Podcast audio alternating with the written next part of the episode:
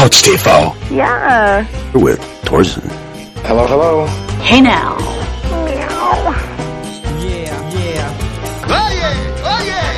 Who loves you, baby? Baba Bowie. Inzwischen einer meiner Lieblingstage ist der Neujahrstag. Denn hier ist der Aufnahmetag. Ich weiß nicht, wann ich dazu komme, nachzubearbeiten. Denn ich habe Plätze zu gehen, Leute zu sehen, Dinge zu tun. Ist nicht immer so viel Zeit. Wenn ihr Sehnsucht nach neuen Produkten habt, dann kauft ihr halt mal ein Hörbuch von mir. Wäre auch nicht so schlimm, wird euch auch nicht umbringen, weil da ist das Ganze ausgearbeitet, es ist raffiniert, es ist zubereitet, aber ihr wartet ja auf die Gratisprodukte. Ja, dafür habe ich nicht immer Zeit, so ist es nun mal. Aber es ist so angenehm und ich will jetzt hier mich nicht als seht mich an, macht was ihr wollt. Ihr seid wahrscheinlich in den Jahren, wo ich den Neujahrstag erst damit verbracht habe, äh, zu sterben, dann irgendwie überlebt habe, dann etwa acht Stunden lang gekotzt habe, um dann am frühen Abend verschiedene Leute anzurufen, weil mir eingefallen ist, was ich am Silvesterabend alles für eine Scheiße gemacht habe. All das fällt jetzt weg. Ich, ich das war gestern so krass. Ich habe gedacht, ist es ein gutes oder schlechtes Zeichen? Ich war so müde, ich, war, ich hatte nicht gut geschlafen vorher und äh, meine Freundin war da und ich habe gesagt, du sei mir nicht böse, ich bin so müde, ich gehe vor zwölf ins Bett. Ja, wirklich, ich gehe nicht mehr gerne vor die Tür, wenn die rumballern. Ich kann das nicht kontrollieren. Ich habe wenig Zutrauen in die Zuverlässigkeit von anderen Leuten und ich will jetzt nicht noch irgendwas, eine Rakete ins Auge kriegen. Und dann war ich im Bett, als die ganze Hölle losbrach. Jetzt könnt ihr sagen, ja, du bist ein alter Knacker. Ja, aber vielleicht feiere ich an anderen Tagen. Und vor allen Dingen, was mir aufgefallen ist, mir gefällt es so gut, dass ich nicht mehr die Tage verschwenden muss. Weil was ich früher mit Katern, ähm, also auch mit Katzen, aber hauptsächlich mit Kopfschmerzen und Übelkeit verbracht habe und der die Magensäure kam mir und es war so wieder, also im Grunde fühle ich mich jetzt wie ihr euch wahrscheinlich zu dem Zeitpunkt gefühlt habt, weil ich glaube nicht, dass ich in den nächsten Tagen dazu komme, das zu bearbeiten. Das kann sogar ein paar Wochen dauern. Jedenfalls also wunderbar ruhig und es ist eine Ruhe, die man normalerweise nur im Deep Space hat, im tiefen Weltraum. Das Vorgeknalle, das hielt sich dieses Jahr total in Grenzen. Das, das war sogar so wenig, dass ich mich sogar noch erschreckt habe. Wenn ich am Computer gesessen habe und jemand hat geknallt, dann habe ich mich erschreckt, weil normalerweise erschreckst du dich ja nicht mehr, weil du weißt ja, also es war total spärlich. Ich glaube, es geht zurück.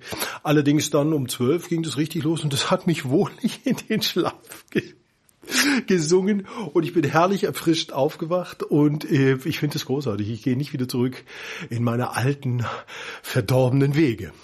Über die Feiertage, da lief ja dies und das und ich habe ja immer noch so viel Zeug auf der Festplatte, aber ich habe jetzt mal was versucht, weil ich ja nicht äh, verschlossen bin Dingen gegenüber.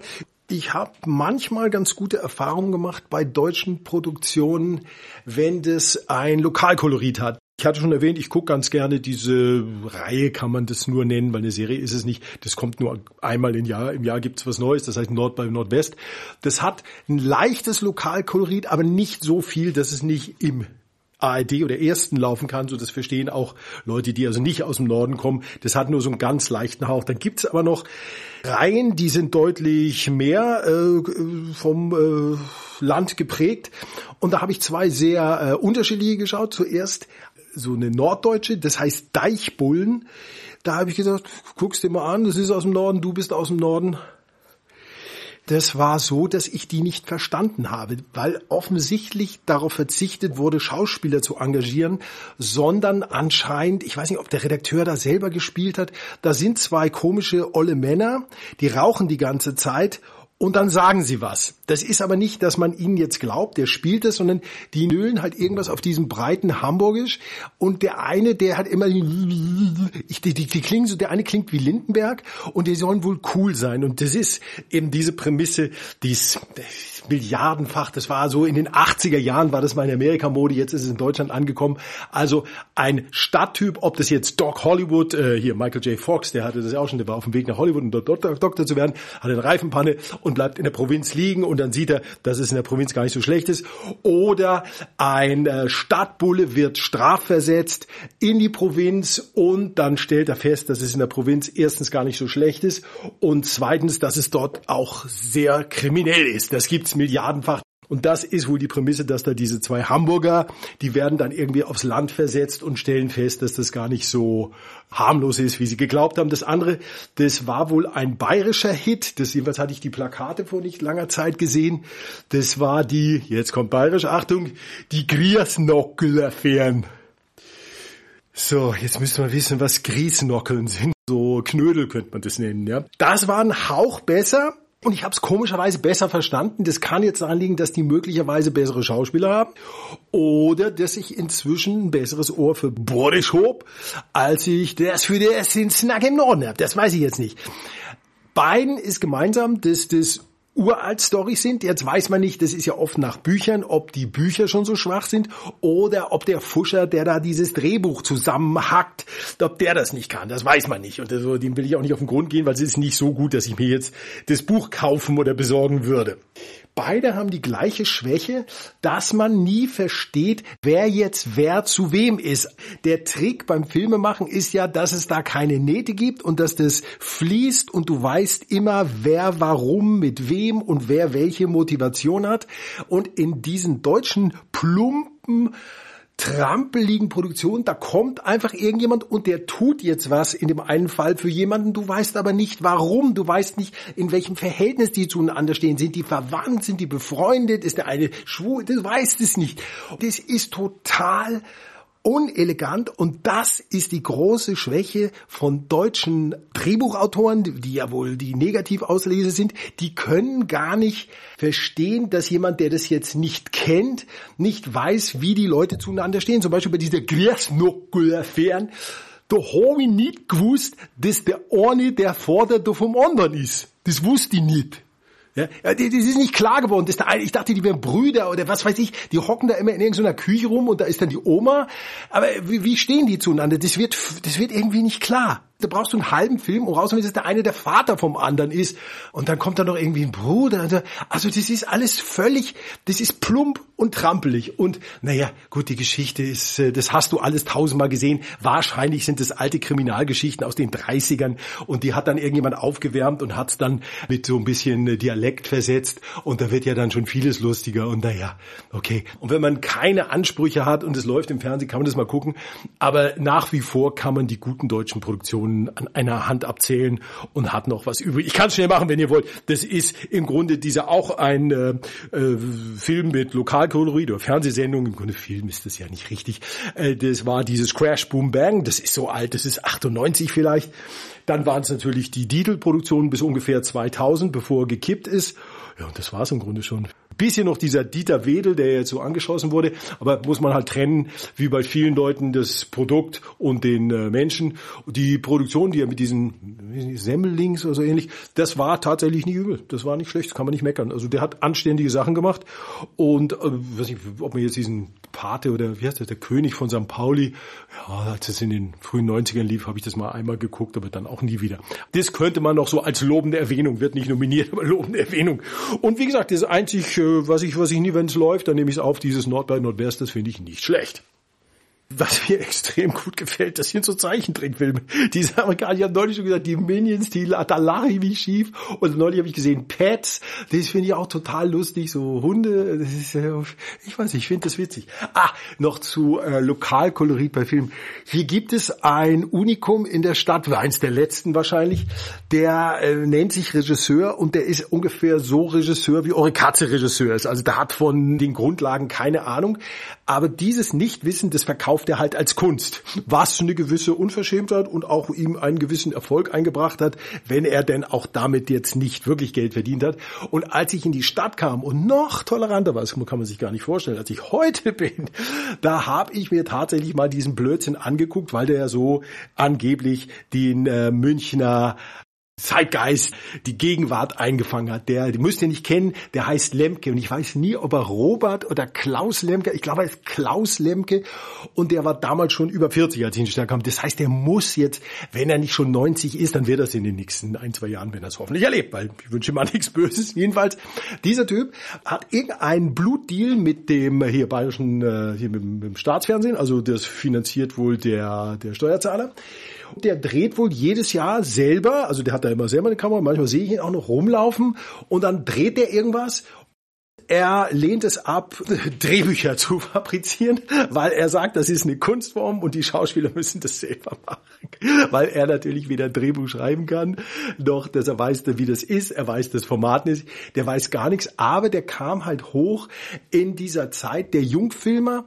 Das ist eine grauenvolle Zeit gewesen, mit der ich überhaupt nichts anfangen konnte. Das war wohl das 60er oder 70er. Jedenfalls in meiner frühesten Jugend wurde ich immer mit diesem Scheiß belästigt. Und da hieß es immer, und da komme ich gleich noch drauf, es gibt ja Zeiten, da haben sich alle drauf geeinigt, dass irgendwas jetzt tierisch happening ist und das muss man jetzt total super finden. Paar Jahre später kräht kein Hahn mehr danach, das ist total abgemeldet, das ist totaler Dreck und es läuft nicht mal im Staatsfernsehen. Ich nenne nur Fassbinder. Wann seht ihr im deutschen Fernsehen Fassbinder? Als ich ein junger Mensch war, da war Fassbinder ungefähr das Most Happening und der war so super und das ist Kunst und so. Ich konnte mit dem Scheiß nichts anfangen. Ich hab's dann, als ich so dann im Geschäft war, habe ich es mir nochmal angeguckt, habe ich da vielleicht als Jugendlicher was nicht erkannt. Da war es noch schlimmer, weil du gesehen hast, dass der ja überhaupt keine Ahnung hat. Und mit diesen Blendern, da kam also auch dieser Klaus Lemke hoch. Der muss man aber, wenn man positiv sein will, kann man äh, Folgendes über den sagen, der geht immer zu Fuß. Der hat immer relativ, äh, hat diese, diese Turnschuhe, die modisch sind, also viel zu bunt für so einen alten Mann. Der ist so ein ganz kleiner Typ, so ich weiß nicht, 1,60 oder so. Und der ist, hat so, so ein bisschen so ein, verschlag, so ein verschlagenes Gesicht und der läuft aber stramm bei fast jedem Wetter immer durch Schwabing und wahrscheinlich erzählt er den Leuten, er lässt sich inspirieren. Ich glaube, dass das halt, der, hat halt eine kalte Wohnung.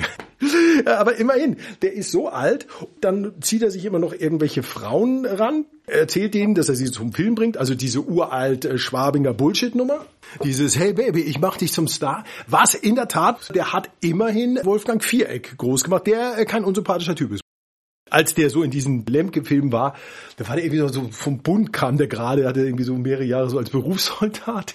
Äh, wenn ihr nicht wisst, wer das ist, der war der Tierpark Toni, der Tierpark Toni in äh, in Monaco, France. Den hat er entdeckt und dann noch verschiedene andere hauptsächlich so Tussen Dolly Dollar, die ich neulich, neulich, vor zwei Jahren mal gesehen habe. So eine, die war durch ihre Oberweite, ja. Und das ist jetzt eine ältere Frau, aber die sieht noch nicht, das ist das, was man heute Milf nennen würde. Also nicht schlecht.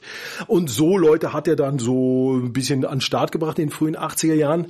Das hat er dann danach immer noch wieder versucht. Aber das, was er macht, das ist so schlecht, dass das nun wirklich keinen mehr startet. Und eben, weil er immer noch diese 60er Jahre Attitüde hat, ja, das muss alles irgendwie organisch passieren und es gibt nur eine ungefähre Handlung. Ich bin so ein großer Künstler und alle, die Drehbücher schreiben, sind Idioten. So verkauft er das. Er geht auf Berlinale und sagt, ja, staatlich finanzierter Film ist sowieso die größte Scheiße. Hat er zwar recht, nur er wird ja auch staatlich finanziert, weil der, der, darf jedes Jahr noch für den bayerischen Fernsehen, da, da darf der noch einen von seinen grauenvollen Dingen da abliefern und kriegt ja Geld für. Der macht das ja nicht umsonst. Der läuft auf so einem Dokumentationsbudget, so dass er nicht so viel Kohle kriegt, aber es reicht halt gerade so für ihn, dass er sich irgendwie eine Zwei-Zimmer-Wohnung äh, leisten kann. Wobei ich jetzt das aus einem Grund erzähle. Erstens, der Mann ist alt, kriegt wahrscheinlich noch mehr äh, Girls ab als viele andere, die deutlich jünger sind und hat halt eine Masche entwickelt, die für ihn funktioniert. Ja, also dieses Bullshit-Blendertum, das die 60er, 70er Jahre äh, Schwabinger Knacker hier drauf hatten, da sind die anderen, die sind alle vom, vom Alkohol zerfressen, schon in die Kiste gefallen. Aber Lemke ist so der letzte wackere Typ, der da noch rumläuft und diese uralt Bullshit-Nummer reitet. Und das kann man jetzt ja nicht nicht wirklich kritisieren, weil er ja auch ein harmloser Typ ist. Was man über folgendes Arschloch nicht sagen kann, ich habe ein Video gesehen, da war ich erst angewidert und dann habe ich mich gefreut, weil ich bin der Typ, dessen äh, Lieblingsvideo auf YouTube folgender Zusammenschnitt war. Stierkämpfe und die Bullen gewinnen und spießen die Toreros auf, was ich super fand. Und hier in diesem Video, was ich jetzt gerade gesehen habe, war das so ähnlich. Das ist ein Cowboy, aber er sieht nicht nordamerikanisch aus, der sieht eher so ab Mexiko südlich irgendwo was, wo die noch brutaler zu Tieren sind. Der sitzt auf einem Pferd, das ist mit dem Handy aufgenommen, deswegen kann man nicht genau sagen, ob es ein Rodeo ist oder ob das auf einer Farm ist, sitzt auf einem Pferd.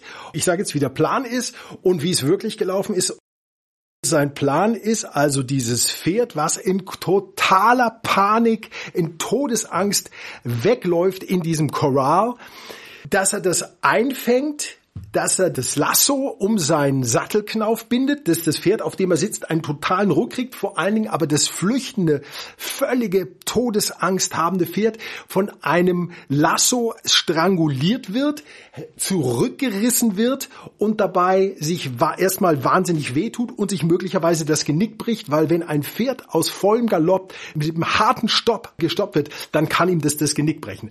Das ist dem Arschloch aber egal, weil es geht entweder um Entertainment oder er will zeigen, was er für ein super Lassowerfer ist, was er in der Tat sogar ist. Jedenfalls, so hat er sich das vorgestellt. Er will also dieses Pferd zu Fall bringen, wie die das ja bei Rodeos immer machen. Da, da diese kleinen Kälber, da reiten sie hinterher, dann reißen sie, dann stoppen die Pferde, dann reißen die, das, das, die strangulieren die, dann fallen die auf den Rücken. Diese kleinen, das sind ja kleine Kinder. Hier kam dann die Befriedigung in folgender Form. Also es läuft zunächst noch, wie er sich das vorstellt. Tatsächlich fängt er das Pferd. Dann wickelt er in Windeseile das Lasso um seinen Sattelhorn, das ist ein Cowboy-Sattel, wickelt das rum. Jetzt ist das Pferd aber so schnell, dass das Seil rausgerissen wird und das Brennen anfängt. So müsst ihr euch vorstellen, wenn man so in so Filmen, das hat noch nie funktioniert, mit so trockenen Zweigen zwischen den Händen reibt, ihr hört das Reiben, ja, und dann in Filmen gibt's dann da immer ein Feuer. Hier aber jetzt noch accelerated, reißt es also dieses Seil raus, es kommt eine Rauchwolke und jetzt kommt das Beste, er hat seine Finger noch dazwischen, die ihm abgerissen werden. Und da habe ich gesagt, ja gut so, du dummes Arschloch, ich hoffe, du bist verkrüppelt, du widerliche Drecksau. Du wolltest dem armen Pferd das Genick brechen, du widerliche Drecksau. Ach, ich finde sowas so befriedigend. Ich wünschte, er hätte sich noch, er hätte sich selber das Genick gebrochen, die Drecksau. Es wird ja oftmals beklagt, dass der arme, arme Einzelhandel so benachteiligt ist durch die Großhändler und bla bla bla. Ich musste neulich, äh, zwischen den Feiertagen, musste ich in die Stadt, weil ich noch was dringend brauchte. Jetzt habe ich versucht, das im Einzelhandel zu kriegen. Also erstmal ist klar, dieser ganze Aufwand da in die Stadt und es ist einfach. Gut. Jetzt gehst du also zum Einzelhandel ähm, und versuchst es da zu kriegen und denkst, ja, Einzelhandel, der jammert ja immer. Ja, mich wundert es nicht, dass der Einzelhandel äh, pleite geht, weil erstens, die haben da eine pumpige Einstellung, die gucken dich irgendwie so an, was willst du hier? Die fressen dann gerade, wenn du reinkommst. Und dann fragst du, haben sie dies und das? Na, haben wir nicht. Also nicht, können wir es besorgen und so. Denkst du auch, brauche ich nicht wieder hinzugehen. Grundsätzlich habe ich kein Mitleid mit so äh, Einzelgeschäften, die so spezialisiert auf irgendwas sind, weil die Attitüde bei denen nicht stimmt. Weil man muss doch sehen, dass man möglicherweise neuen Kunden gewinnt. Aber das haben die überhaupt nicht drauf. Deswegen, ich hoffe, dass äh, Amazon noch größer wird. Ja, was ich gerade schon angesprochen hatte, ist, dass doch häufig irgendwas als total Happening verkauft wird. Da haben sich dann alle Presseorgane drauf geeinigt, dass der oder die jetzt super Happening ist. Beispielsweise bei Tarantino war das die längste Zeit so. Bis Pulp Fiction, alles klar, als er Drehbuchautor war, da hat er fantastische Sachen geschrieben, Reservoir Dogs und das von, was dann Oliver Stone verfilmt hat, äh, dieses mit dem Killerpaar, wie hieß denn das, mit, ähm, hier, die immer die Verrückten spielt und der Typ mit dieser runden Brille, die ich dann, äh, wo mir hinterher eingefallen hey, das ist eine Natural Born Killers Brille, genau. Das war von Tarantino. Da gibt's nichts zu meckern, überhaupt keine Frage. Aber was kam dann? Jackie Brown? Habt ihr das zu Ende geguckt? Ich habe das ausgestellt. Ich konnte es nicht ertragen. Und der ganze Scheiß, der danach kam. Bill, irgendwas. Gott, war das langweilig es sieht gut aus, aber das ist zu großen Teilen geschuldet dem Kameramann, der das halt so in Szene setzt, ja, der das so, der das Licht so macht und der kann sich aussuchen, welchen Kameramann er da nimmt. Also das könnten wir auch, wenn wir das Budget hätten wie er, könnte man das machen. Dieses ganze Zeug mit Hateful Eight und was war das noch mit Django, das interessiert mich nicht mehr. Völlig überhyped. Oder ein äh, älteres Beispiel. Es gab in den 80er Jahren wurde mir immer als der absolute König der Komiker und es ist ja wohl der lustigste Mann der Welt und er ist so witzig, wurde mir hingestellt Chevy Chase. Ich habe den damals schon eben gesagt, ja, das ist so ein Typ, der so blöde Gesichter zieht. Was ist denn so witzig? Ihr, ihr wisst, dass diese Griswolds, was jetzt ähm, in der Neuauflage der Typ aus Hangover macht, der Zahnarzt Ed Helms, der das mindestens, wenn nicht noch besser macht. Also das kann man gucken, ist es so Familienzeug. Jedenfalls, dieser Chevy Chase, der war so unglaublich beschissen und heute kräht kein Hahn mehr nach denen. Komme deswegen drauf, weil jetzt über die Weihnachtsfeiertage kommen immer diese Griswold Weihnachtsvacation. Das kannst du nicht gucken, weil der Typ ist so unglaublich schlecht. Die Filme sind so unglaublich lahmarschig. Was mich zu folgender Erkenntnis führt, Das nur, weil es alle sagen, bedeutet das überhaupt nichts. Und wenn man selber keinen Geschmack hat und keine eigene Meinung, dann labert man halt das, was die anderen meinen. Aber dann muss man es letztlich ja, da muss man ja dazu stehen, muss man ja sagen, ja, das war fantastisch, weil es ja alle, weil man es Aber die Leute sind so, ja, wenn es dann die Mode schwenkt, dann sind sie plötzlich, nee, nee, ich war nie Michael Jackson Fan oder ich war nie Prince Fan und haben aber in der Zeit immer, oh, ja, ja, bla, bla, bla, bla, bla, bla, bla. Das hatte ich schon mal erwähnt, wurde mir auf Partys dann, ja, das ist überhaupt die neueste, die beste Band hier. Ich sage immer Flock of Sea, weil ich weiß die ganzen anderen Bands, die, die mir die Idioten da erzählt haben, habe ich längst vergessen, aber ich weiß es noch genau, dass mir, äh, weiß ich, 81 oder wann das war, hat mir einer erzählt, äh, ja, Flock of Seagulls, uh, and I ran, I ran so far away. Da, da, da, da, da. Okayes Stück. Aber es war halt nur ein One-Hit-Wonder. Und da wurde mir also erzählt, dass das jetzt die Musik der Zukunft ist. Und ich mit meinem Scheiß, mit den Stones, die sind doch fertig, die sind doch out. die sind im 60. oder 70. Jahr, ich weiß, nee, 70 noch nicht, aber die sind 75 und verkaufen Stadien. Also was wollen die ganzen Wichser, die mir die erzählen wollen, was in ist und was nicht in ist? Ich scheiß drauf. Wenn irgendeiner irgendwas weiß, dann weiß man das selber. Und es kann natürlich sein, dass man irgendwann mal, ja, dann machen die dann auch nichts mehr. Das kommt natürlich auf den Künstler an. Aber ich hatte immer das Gefühl, dass ich ein ziemlich sicheres Gespür dafür hatte. So war ich zum Beispiel, wir sind ja um Putzer, ich war einer der ersten Clint Eastwood-Fans. Der war in einer Serie, da war ich kleiner Junge, da fand ich Cowboys gut, weil es gab keine äh, hier so Gameboys und, und Science Fiction und so ein Zeug. Da gab's nur Cowboys, da gab's immer Cowboy-Filme. Und der war in einer Serie, die hieß auf Deutsch, glaube ich, Cowboys und im Original Rawhide. Und das war ein gut aussehender Cowboy Cowboy, Cowboy Rowdy Yates. Jetzt fragt mal irgendjemanden, ob er noch weiß, wie Clint Eastwood in der Serie Cowboys hieß. Ja, das weiß nur ein Superfan wie ich. Ja, und dann hat ihn Sergio Leone ja genommen für die Handvoll Dollar Filme, was ja auch im Grunde dann auch schon der Höhepunkt von Eastwood war, weil seien wir ehrlich, alles, was er dann selber gemacht hat als Regisseur und was er in Amerika gemacht hat, das kam ja nicht gegen die Handvoll Dollar Filme an. Das war ja total müder Aufguss. Da ist keiner gut. Eastwood ist ja auch nicht gut. Eastwood ist ja auch ein Drecksack. Ja, Tuko ist ein Drecksack und der, der General oder wie der heißt, der, der andere Kopfgeldjäger da, der hier, Lee von Cleave. Das, das sind alles, sind drei, drei Halunken. Ich glaube, so heißt er, ne? Heißt er drei Halunken? Das ist eigentlich dann schon wieder ein ganz guter Titel. Ich war damals überzeugt, dass der Typ super ist. Nur, das ist natürlich dann immer weniger geworden und als er dann diese ganz billigen in den 80ern, als er selber produziert hat mit seiner Malpaso-Produktion, das war dann so armselig, als der dann irgendwie wieder so den Lone Rider gespielt hat. Dann stand er oben auf einem Berg mit seinem Pferd und hat auf eine Stadt runtergeguckt und die waren dann so geizig, dass sie nur die Stadt ein bisschen in Schaum eingehüllt haben, damit es nach Schnee aussieht und drumrum lag natürlich kein Schnee, was natürlich Quatsch ist, weil wenn irgendwo kein Schnee liegt, dann ist es in der Stadt und außenrum liegt Schnee. Aber ich sag, Gott, sieht das billig aus. Ich kann das nicht mehr sehen. Und ich finde auch, dass er seitdem nichts Gutes mehr gemacht hat. So falsch liege ich nicht. Ich habe damals nicht an Brad Pitt geglaubt, weil ich habe damals immer diese Making-ofs zu den Levi's-Spots gemacht. Die hatten eine ganz gute Kampagne, so ab Mitte der 80er bis vielleicht 92, 91. Da haben die so eine bisschen nostalgische Kampagne für die 501 gemacht und die Spots waren immer fantastisch und es waren immer fantastische Models drin. Einer von denen, nicht der beste aussehende, äh, das war Brad Pitt. Der war in dem äh, Spot, der hieß, glaube ich, Mexican Jail oder so ähnlich. Da kommt er aus dem äh, Knast und wird empfangen natürlich von der super heißen, glaube brasilianisches Model war das damals. Die wirft ihm die Hose zu und dieser Drecksack aus dem Knast, der hat ihm, glaube ich, seine, hat ihm Zeug geklaut oder was oder hat ihm eine beschissene Hose gegeben oder irgendwas und sie hat natürlich die amtliche 501 Levi's dabei und dann machen sie Fotos, klack, klack, klack, heiße Fotos von seinem Girl und dann wirft er das hier, du hast du was zu wichsen, du, du Pisser, das schmeißt er ihm die Kamera zu. Du, das war das Brad Pitt Ding. Man hätte eigentlich gemeint, dass es der Typ wird, der da runterkommt, den Song weiß ich noch, bam, bam, bam, bam. ich glaube, es war Manish Boy von John Lee Hooker. In der Wüste und da kommt dieser super gut aussehende Typ in Unterhosen in dieser ähm, Diner mitten in der Wüste die Treppe runter und nimmt sich die Hose aus dem äh, Tiefkühlfach, weil es natürlich wahnsinnig heiß ist und zieht er sie an und natürlich, äh, anders als in der Realität, wo das ein morbidly obeses, fettes Monster wäre, die da hinter der Bar arbeitet, arbeitet dort das, ich glaube, deutsche Foto oder deutsch-jewish Fotomodell Tatjana Patitz, die dann angeblich auch äh, berühmt war, wobei mir das nie so aufgefallen ist, die war nie so groß wie Claudia Schiffer oder Klum. Jedenfalls, da hätte man gemeint, dass er es wird. Wurde er aber nicht. Es wurde Brad Pitt, der einer von vielen gut aussehenden Typen war. Nur, dass jetzt äh, sexuelle Belästigung ähm, schärfer geahndet wird als in den alten Zeiten, ist äh, richtig.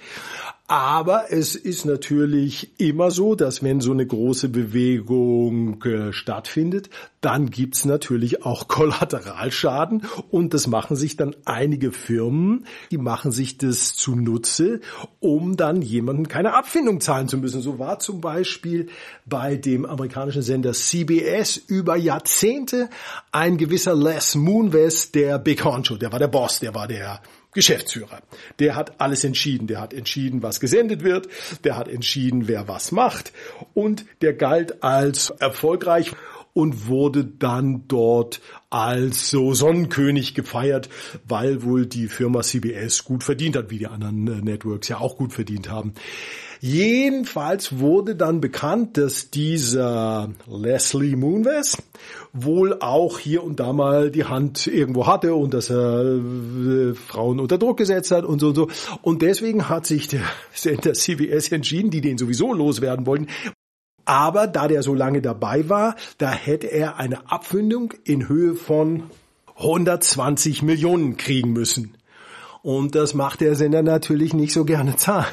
Und dadurch, dass sie ihm jetzt diese Nummer mit der sexuellen Belästigung reindrücken konnten, kriegt er gar nichts. Gut, er hat in der Zeit was verdient und der Mann, der muss jetzt nicht betteln gehen.